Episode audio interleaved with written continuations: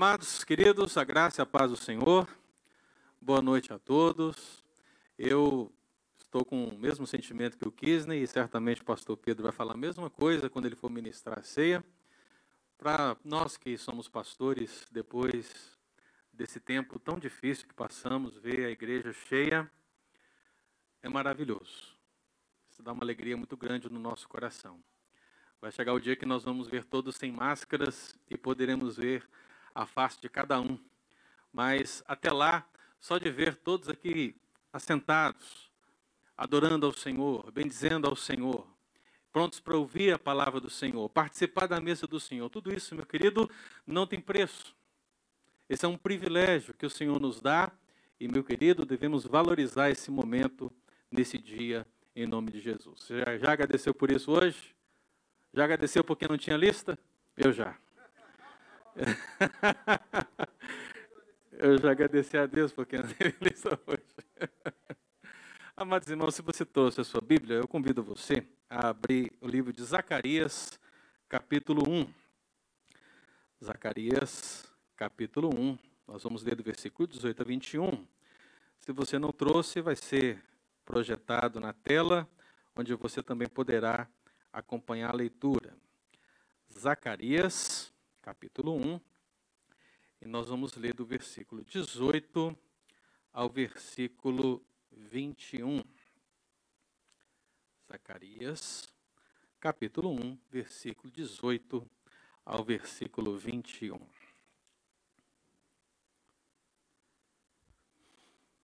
Abraão, preste bastante atenção nesse texto e que Deus possa falar o nosso coração em nome de Jesus. A palavra do Senhor diz assim: Levantei os olhos e vi, e eis quatro chifres. Perguntei ao anjo que falava comigo: Que é isto? Ele me respondeu: São chifres que dispersaram a Judá, a Israel e a Jerusalém. O Senhor me mostrou quatro ferreiros. Então perguntei: Que vem fazer estes? Ele respondeu: Aqueles são os chifres que dispersaram a Judá, de maneira que ninguém pode levantar a cabeça. Estes ferreiros, pois, vieram para os amedrontar, para derribar os chifres das nações que levantaram o seu poder contra a terra de Judá para a espalhar. Meu querido, eu convido você a fechar os seus olhos e fazer uma oração pedindo ao Senhor que fale ao seu coração. Deus querido, cada uma das palavras, cada uma das visões, cada uma das profecias, em cada canto da Escritura, Deus, ali a mensagem do Senhor está presente para nós e muitas vezes difícil de ser compreendida. Mas uma vez que temos o Espírito Santo como mestre nos nossos corações, podemos aprender, podemos aplicar e podemos viver, ó oh Pai, na esperança de que sim, haverá um tempo melhor. Por isso, ó Deus, nós olhamos ao lado, olhamos para os irmãos que aqui estão. E depois, ó Deus, de um tempo crítico, podemos ver a chegada de um novo tempo, um tempo melhor. Que, ó Deus, essa palavra possa ser aplicada nesse contexto para nossas vidas, tendo, ó Deus, em Jesus a chave para todas elas, em nome de Jesus. Amém. Meu querido, eu sei que esse tempo de pandemia foi crítico para muitos de nós. Você conversa com irmãos, conversa com irmãs, e você vê as dificuldades em termos de relacionamentos pessoais. Você vê a dificuldade em termos de trabalho, pessoas que não estavam conseguindo sustento diário, inúmeras situações, pessoas morrendo. E o nosso coração vai ficando dolorido. E nós, meu querido irmão, eu e você, somos servos de Deus, somos filhos de Deus, somos amados do Pai. Nós somos a família, somos o corpo de Cristo. Ora, nós somos crentes. E por algum momento é possível, meu querido, que você se pergunte, se questione: por quê? Por que desse sofrimento? Por que dessa luta? Por que esse desafio? Por que essas coisas estão sobrevindo a mim? A mim que canto Osana, a mim que entrego o meu dízimo e oferta, A mim que louvo ao Senhor com todos os meus dons, com todos os talentos que Ele tem me proporcionado. A mim que servo ao Senhor desde pequeno. Por quê? Histórias como essa, meu irmão, são mais comuns do que se imagina. Eu lembro da história de um ferreiro. Um ferreiro que, talvez como alguns que aqui estão, viveu uma vida dissoluta, afastado da presença do Senhor, e em certo sentido ele imaginava que tinha paz. Em certo sentido ele achou que ele tinha alegria. Em certo sentido ele achava que era feliz. Mas não era.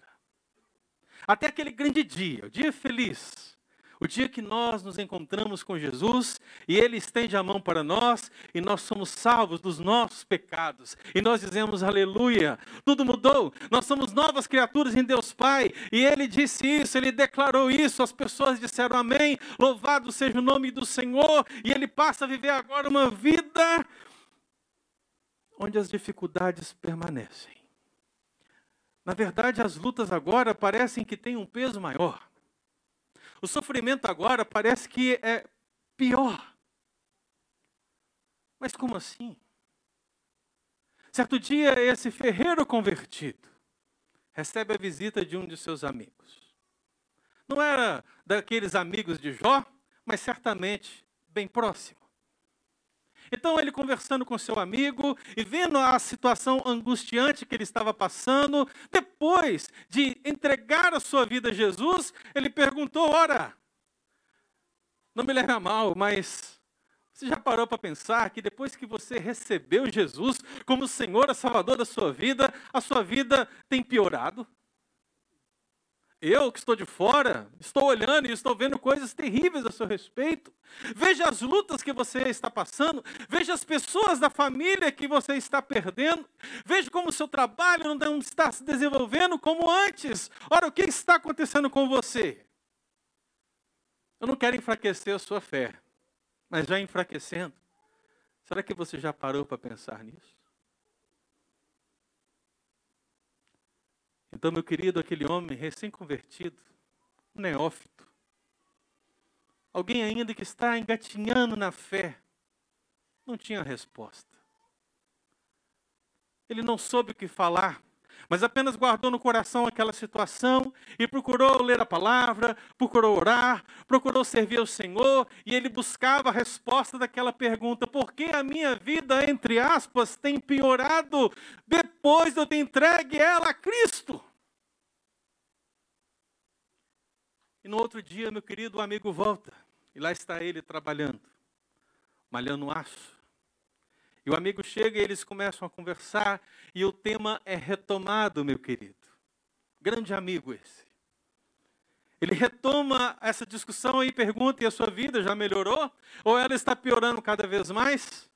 Então aquele ferreiro, ele está ali trabalhando e ainda não tinha resposta, mas Deus é gracioso, Deus é bondoso, Deus é misericordioso e ele, meu querido, ministra ao coração daquele jovem algo que estava no seu próprio contexto. Ele olha para o seu trabalho e ele olha para o seu amigo e diz: Olha, veja, está vendo esse aço? Ele não chega em minhas mãos pronto, para a ferramenta pronta que ele precisa ser. Eu preciso moldar a matéria-prima. E para moldar essa matéria-prima, a primeira coisa que eu faço é aquecer bem esse aço. Eu aqueço a uma temperatura muito alta. Em seguida, sem qualquer receio, eu desfiro golpes sem receio, desfiro golpes e a peça estala quando eu a coloco na água fria e toda a oficina se enche do barulho da peça que grita pela temperatura que muda. Mas ainda não atinge a forma que está se esperando. Então eu preciso repetir esse processo uma vez, duas vezes, três vezes, quatro vezes, quantas vezes for necessária, até que ela chegue no ponto devido ao plano que se tem para ela. É claro que em muitos momentos o aço não suporta, ele quebra e ele precisa ser jogado no entulho. Como um machado posto à raiz das árvores. Mas, para o bom aço, aquele aço que foi separado, aquele aço que foi escolhido e que sofreu todas essas situações, ele se tornará a ferramenta desejada, meu amigo. Então a minha vida é assim. Deus está me martelando.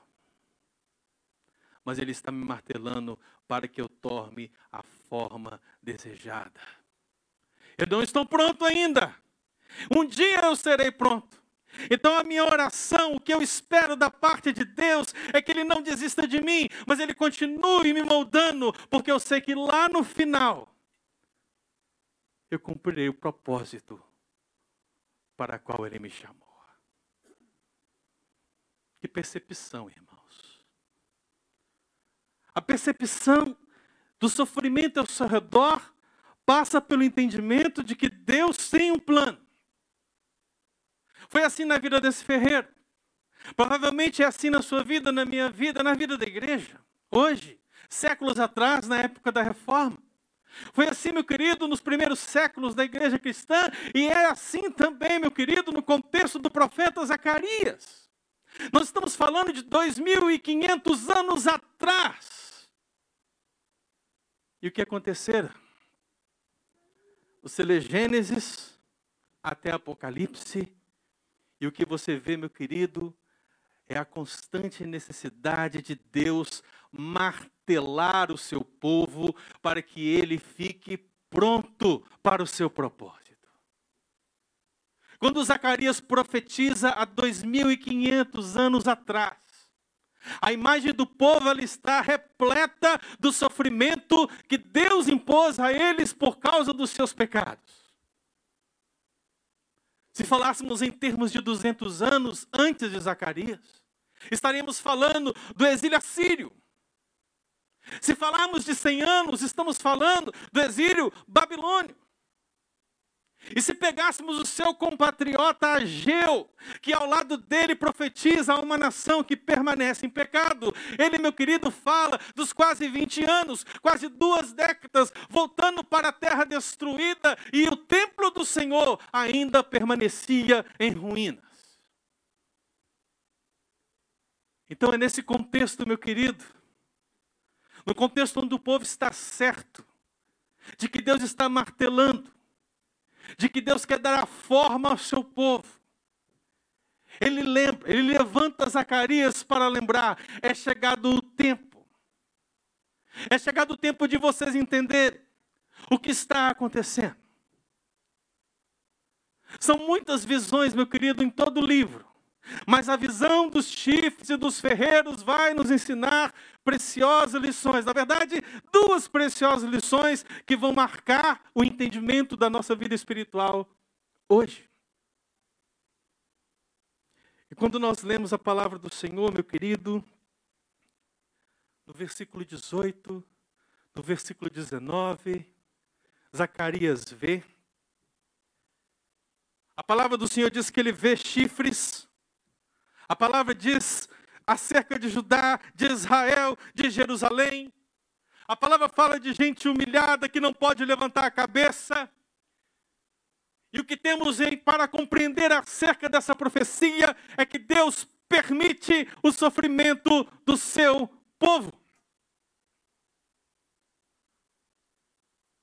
O sofrimento que passamos, meu querido irmão, seja de caráter emocional, seja de caráter espiritual, seja ele físico, seja dentro ou fora da família, dentro ou fora da igreja, no trabalho, onde quer que seja, Deus está permitindo, Deus está martelando. E era necessário que o povo de Judá entendesse as marteladas de Deus. Portanto, Deus levanta o profeta Zacarias e diz: Zacarias, revela ao povo a realidade dos chifres. Zacarias está dizendo: olhem para o passado, povo. Olhem para o passado, Judá. Olhem para os 70 anos, olhem para os 100 anos antes. Olhem para todo o sofrimento. Será que vocês não entenderam que eu permiti todas essas questões por causa do pecado de vocês?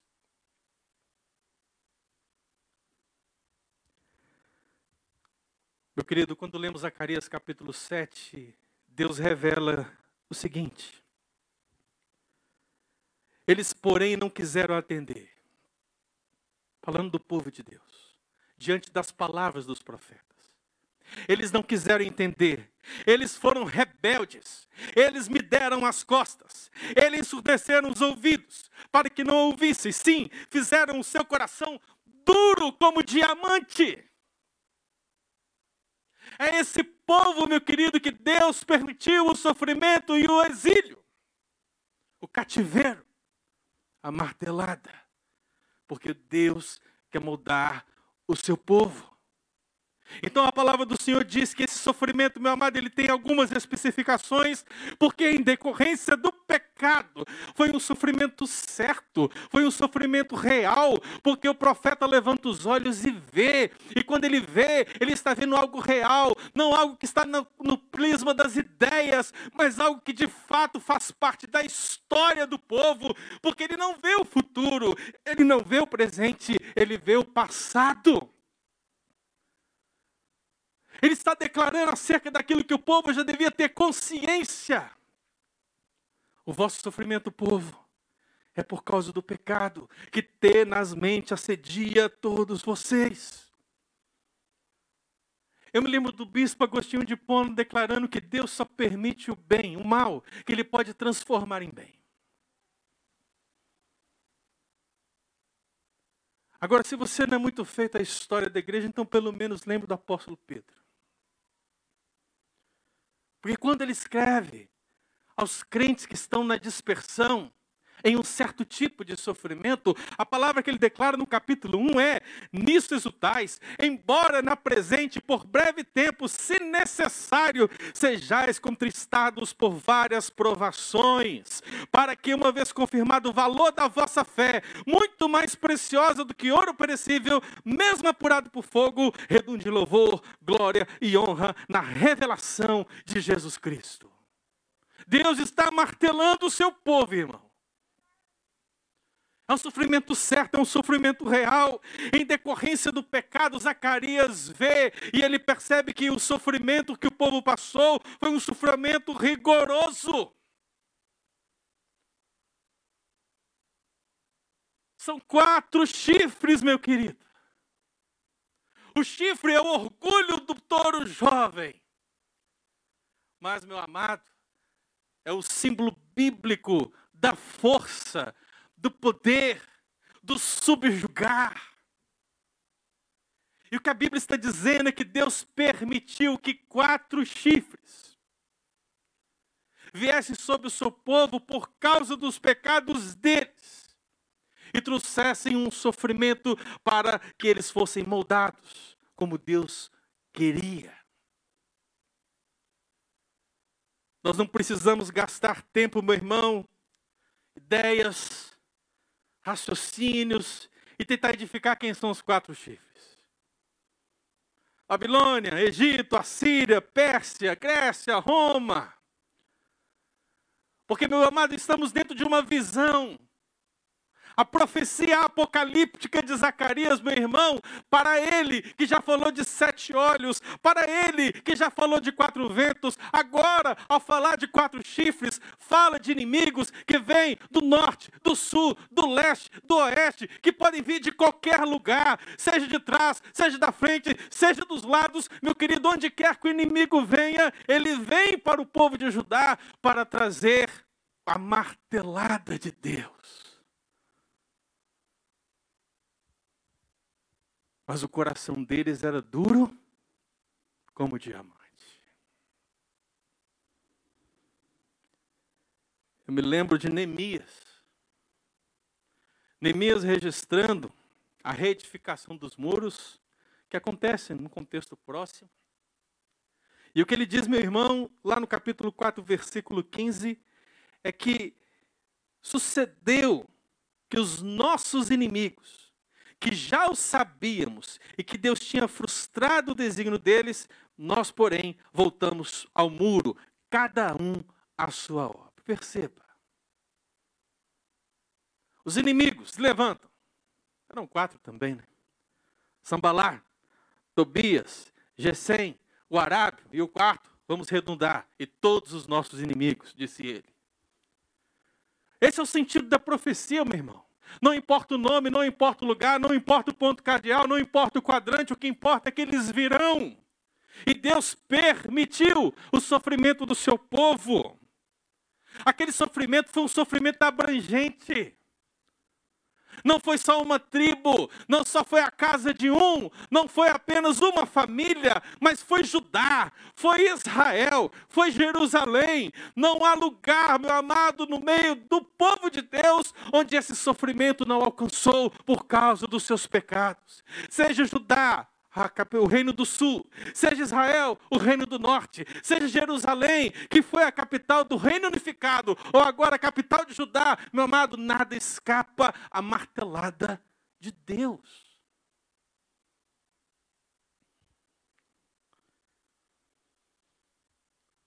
Aquele sofrimento, meu amado, também foi um sofrimento revelado. Às vezes nós podemos pensar assim: esse povo estava sofrendo e não sabia porque sofria. Não era engano. Porque a palavra de Deus diz que ele perguntou. Zacarias perguntou: o que, que é isso? E meu amado anjo intérprete respondeu.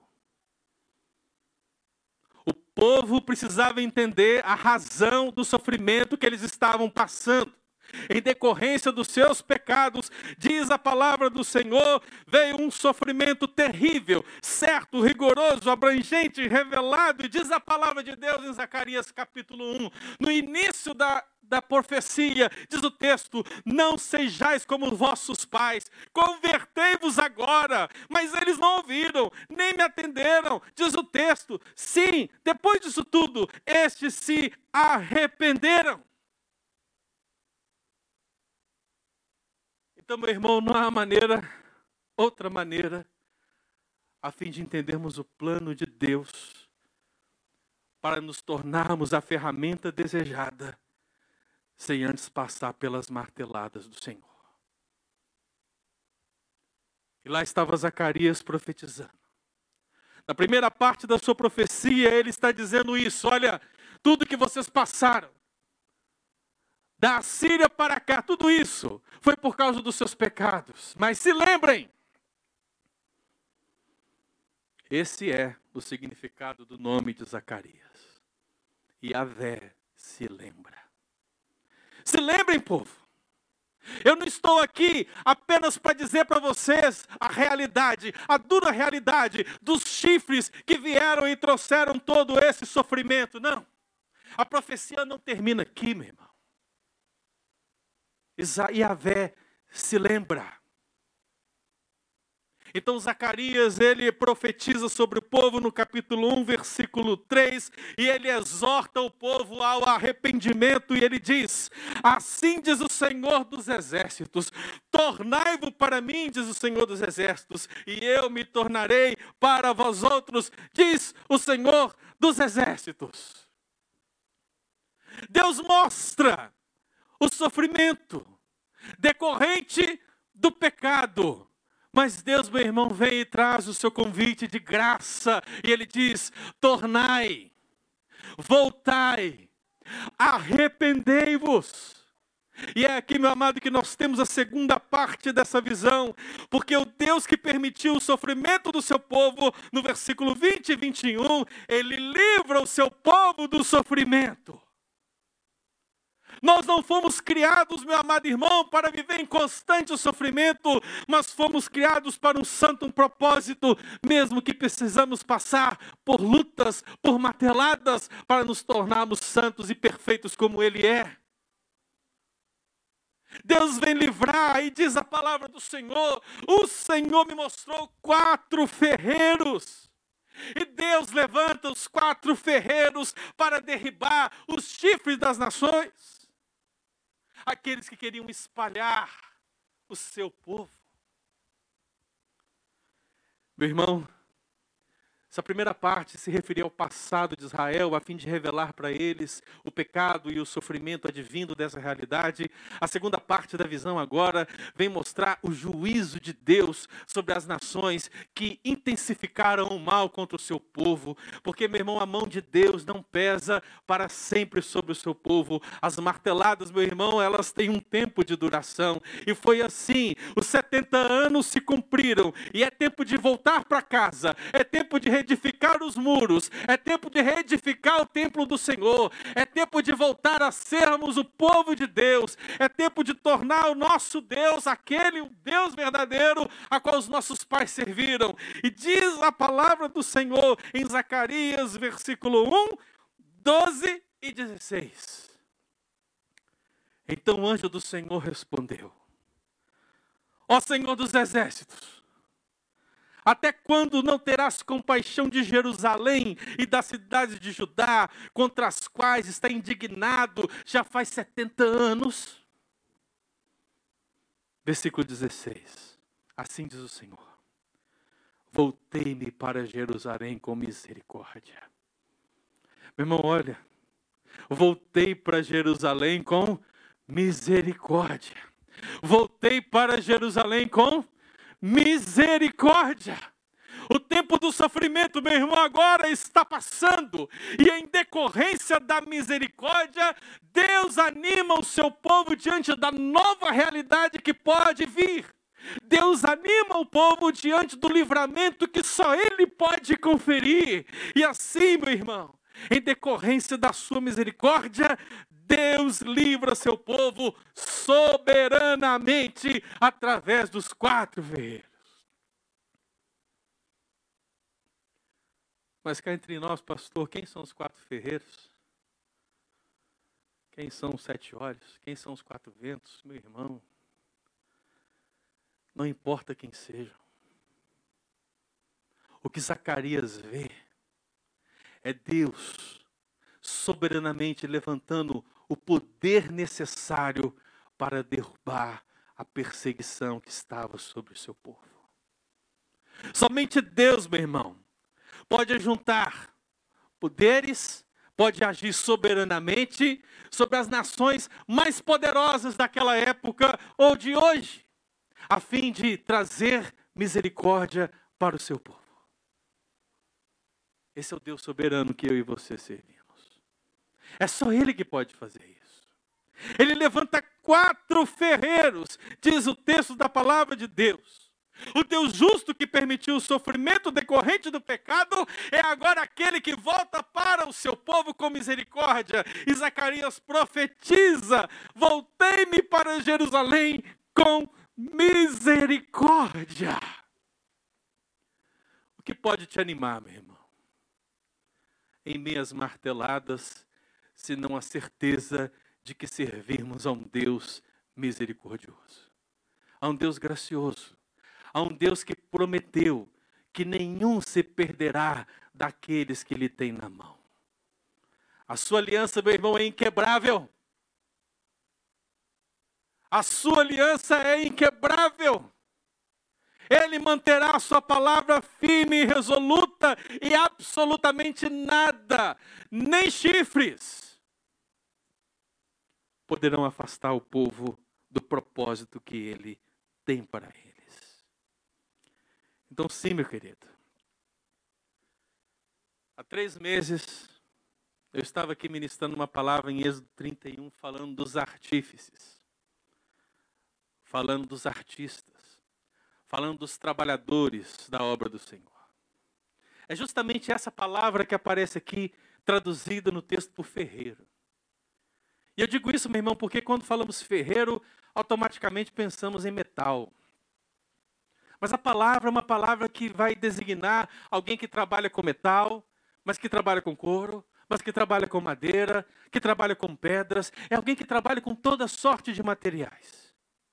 E isso é importante para o nosso entendimento, para que nós saibamos que Deus, meu irmão, ele se utiliza de quem ele quer, das formas que ele quer, com todas as situações possíveis, a fim de trazer o livramento sobre o seu povo. É verdade que as nações tinham seus ídolos, ídolos com chifres, via de regra de metais. É nessa hora que Deus levanta, meu irmão, ferreiros para cortar os chifres mais duros, mais metálicos que poderiam haver. Não há divindade mais poderosa que o Senhor dos Exércitos. Deus destrói tudo, meu querido irmão, para agir com misericórdia para com o seu povo. Eu sei que é duro, meu irmão, saber que Deus permitiu o sofrimento do povo. Dói, porque somos filhos. Mas, meu irmão, a mensagem contínua é que Ele permite, mas que Ele também age com misericórdia. Esse, esse, de fato, é o caráter de um pai para com um filho. Nós somos a sua família. E assim, meu querido irmão, diz a palavra de Deus que Deus, em decorrência da sua misericórdia, livra o seu povo poderosamente, porque não importa o tamanho desses chifres, não importa a extensão desse poder, todos eles se amedrontarão diante dos ferreiros que Deus levantará. A sua arrogância, meu querido, cairá por terra, porque Deus agirá triunfalmente, poderosamente, soberanamente e colocará em fuga todos os inimigos do povo de Deus. Esse é o sentido de amedrontar. Eles fugirão. E sabe por que eles fugirão, meu irmão? Os muros estavam derribados, não é verdade? Alguns anos, Neemias estaria ali, se esforçando para reedificar os muros. Em tempo, Ageu, Zacarias profetizando para que o templo fosse erguido, é verdade. Mas o que eu gostaria que você entendesse é que os chifres são dispersos. Os chifres, eles fogem. Não por causa de um muro de pedra. Não. Mas por causa de um muro de fogo. A palavra do Senhor diz, a profecia de Zacarias, capítulo 2, versículo 5 é essa: Pois eu, o Senhor, lhe serei um muro de fogo em redor, e eu mesmo serei no meio dela a sua glória. Fujam todos os inimigos do Senhor.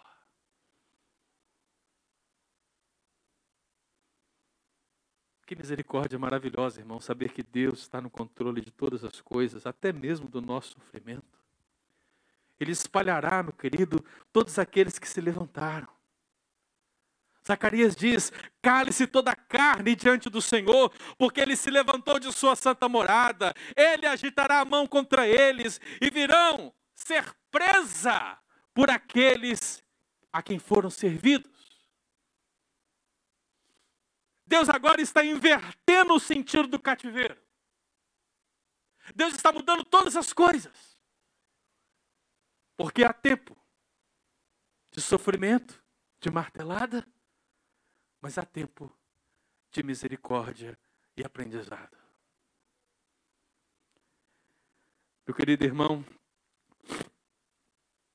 Deus livra o seu povo do sofrimento. E aqui temos. Aqui temos o sentido da profecia. Deus permite o sofrimento do seu povo e Deus livra o seu povo do sofrimento.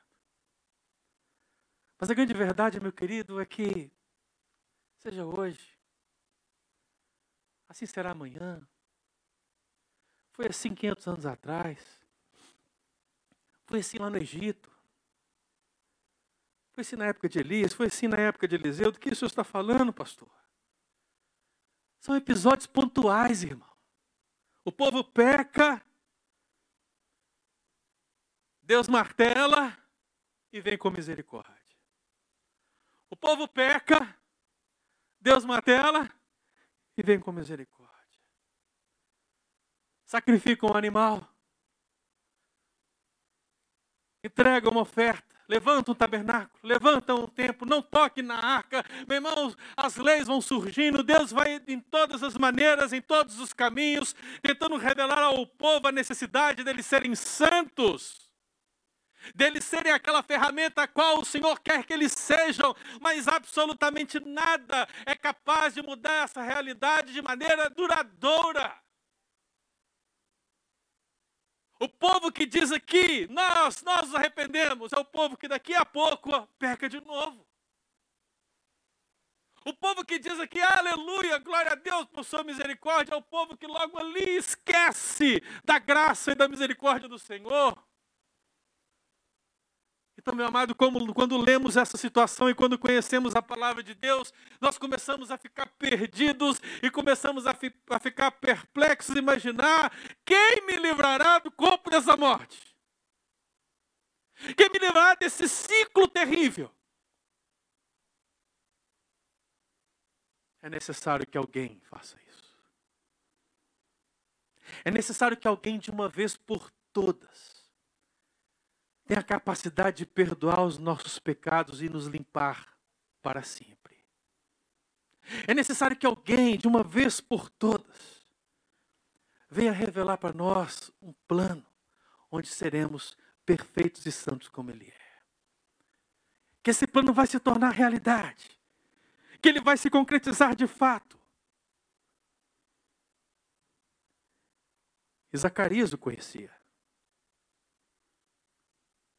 Zacarias conhecia essa pessoa que pode mudar a nossa história e que pode fazer essa circunstância deixar de ser um ciclo constante de desaprendizado, mas agora um momento especial na presença do Senhor, onde verdadeiramente podemos não pecar, onde verdadeiramente podemos descansar, certos de que haverá um lugar.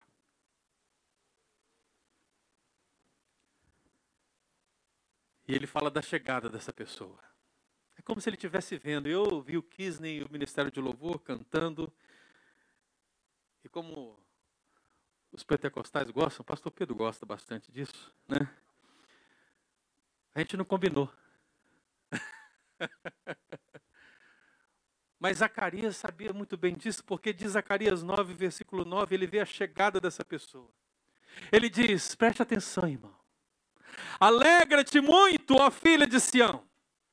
Exulta, ó filha de Jerusalém. Eis aí vem o teu rei, justo e salvador, humilde, montado em jumento, no jumentinho, cria de jumenta. A chegada dessa pessoa Zacarias vê a traição dessa pessoa. Diz Zacarias 11, versículo 12: Eu lhes disse: se vos parece bem, dai-me o meu salário, e se não, deixai-o. Pesaram, pois, por meu salário, 30 moedas de prata. Essa pessoa chegou, essa pessoa foi traída. Zacarias vê o sacrifício dessa pessoa e diz o texto, e sobre a casa de Davi, Zacarias 12, sobre a casa de Davi e sobre os habitantes de Jerusalém, derramarei o espírito da graça e de súplicas, olharão para aquele a quem traspassaram, planteá-lo-ão como quem planteia por unigênito, e chorarão por ele como se chora amargamente pelo primogênito. Zacarias está vendo essa pessoa. Zacarias vê a vitória dessa pessoa. Zacarias 6, versículo 12 e 13. E diz-lhe: Assim diz o Senhor dos Exércitos: Eis aqui o homem cujo nome é renovo. Ele mesmo edificará o templo do Senhor e será revestido de glória, assentar-se no seu trono e dominará. E meu irmão, se não bastasse tudo isso, Zacarias ainda vê a salvação do povo, pela qual esse homem está fazendo tudo isso. Porque diz Zacarias 9,16: O Senhor seu Deus, naquele dia, os salvará, como rebanho ao seu povo, porque eles são pedras de uma coroa e resplandecem na terra Sabe quem Zacarias está vendo? É o pastor Anjo? Não. É Nabucodonosor? Não. É Ciro? Não. Ele está contemplando, meu amado irmão, a pessoa de Jesus Cristo. Sabe o sofrimento que você tem vivido? Esse sofrimento que nós vivemos agora, Sabe o sofrimento que virá adiante, ainda em decorrência, em último grau, pelo pecado original que habita em nós, mas você sabia que por causa de Cristo esse sofrimento passará? Esse sofrimento acabará. Esse sofrimento não será mais uma realidade. Sabia que por causa de Cristo, mesmo em meio ao sofrimento, você pode ter paz. Porque Ele é a sua paz. Aquele que foi traído, aquele que deu sua vida, aquele que sacrificou, é aquele que dá vitória ao seu povo, profetizado em Zacarias e muitos outros profetas, é sobre ele que temos visto e ouvido a palavra do Senhor ao, tempo todo. E é esse Jesus, meu irmão, que verdadeiramente permite muitas vezes o sofrimento para que sejamos trabalhados, burilados, tornarmos o que ele é mas com um propósito final final de sermos glorificados com Ele. Sermos a imagem do Filho de Deus. É o propósito do Senhor. Então tenha certeza disso, meu irmão. Hoje, você não precisa ver quatro chifres. Você não precisa ver quatro ferreiros. Mas eu quero que você veja uma coisa comigo. Veja o que o discípulo amado viu. Lembra? Vi novo céu e nova terra. Pois o primeiro céu e a primeira terra passaram. O mar já não existe. Apocalipse 21. A palavra do Senhor diz: Vi também a cidade, a nova Jerusalém, não aquela Jerusalém do passado, mas uma nova Jerusalém que descia do céu da parte de Deus, ataviada como noiva adornada para o seu esposo. Ela está pronta. Então ouvi grande voz vinda do trono dizendo: Eis o tabernáculo de Deus com os homens, Deus habitará com eles, eles serão povos de Deus e Deus mesmo estará com eles. E se você não ouviu nada do que eu disse até agora, meu irmão, que em nome de Jesus, pelo menos você guarde isso no seu coração. Esse Jesus profetizado por Zacarias é aquele que enxugará dos olhos toda lágrima. A morte já não existirá, já não haverá luto, já não haverá pranto, já não haverá dor, e as primeiras coisas se passaram. Ele viu, João viu. Será que você vê? Será que os seus olhos estão postos na esperança que Cristo conquistou para você? É o tempo, meu amado, é um novo tempo. É o tempo de vermos o sofrimento vindo muitas vezes dos nossos pecados, sim. Mas é o tempo de reconhecermos a misericórdia do Senhor que nos livra do sofrimento e que em Cristo Jesus fará isso de uma vez por todas, de maneira absoluta, de maneira que seremos herdeiros, co-herdeiros com Cristo para essa nova Jerusalém celestial. Se você quer estar nesse lugar, eu convido você a ficar de pé e nós vamos orar em nome de Jesus. Que você tome a Santa Ceia hoje, meu irmão, nessa perspectiva. Sabendo que a mesa que ali está representa toda essa realidade duradoura que Cristo conquistou por nós. Feche seus olhos, vamos orar em nome de Jesus. Pai querido, todos os irmãos que estão aqui, aqueles que estão pela internet, não há dúvidas, ó Deus, de que todos nós passamos por sofrimentos e momentos complicados, que muitas vezes, ó Deus, vem de encontro à nossa fé, mas a grande verdade, ó Pai, é que nós precisamos reconhecer que o Senhor está cuidando de nós, que o Senhor está moldando cada um de nós, porque a misericórdia do Senhor triunfará sobre o juízo por causa do sacrifício de Cristo Jesus. Louvado seja o Senhor Por aquele que nos comprou, por aquele que nos lavou, por aquele que está ao nosso lado, e mesmo nos momentos difíceis, ó Deus, podemos ter paz, podemos sentir paz, porque a tua vara e o teu cajado nos consolam. O papel do pastor, o papel do pai, esse papel que vemos pelas Escrituras, ó Deus, é de uma maneira ainda mais maravilhosa percebida quando entendemos o sacrifício de Cristo na cruz. Por isso, ó Deus, ao participarmos da mesa do Senhor hoje, que o Senhor, que o Espírito Santo de Deus, possa aplicar essa palavra ao nosso coração e que a partir da visão de Zacarias, Dos quatro chifres, dos quatro ferreiros, nós possamos lembrar da visão da nova Jerusalém, conquistada por um alto preço pelo sangue de Jesus para o povo de Deus. Ó oh, Pai querido, toma conta dos nossos corações, toma conta das nossas dificuldades e nos ajuda, ó Pai, nos momentos das marteladas, para que entendamos o propósito santo, maravilhoso do Senhor, em nome de Jesus. Amém e amém.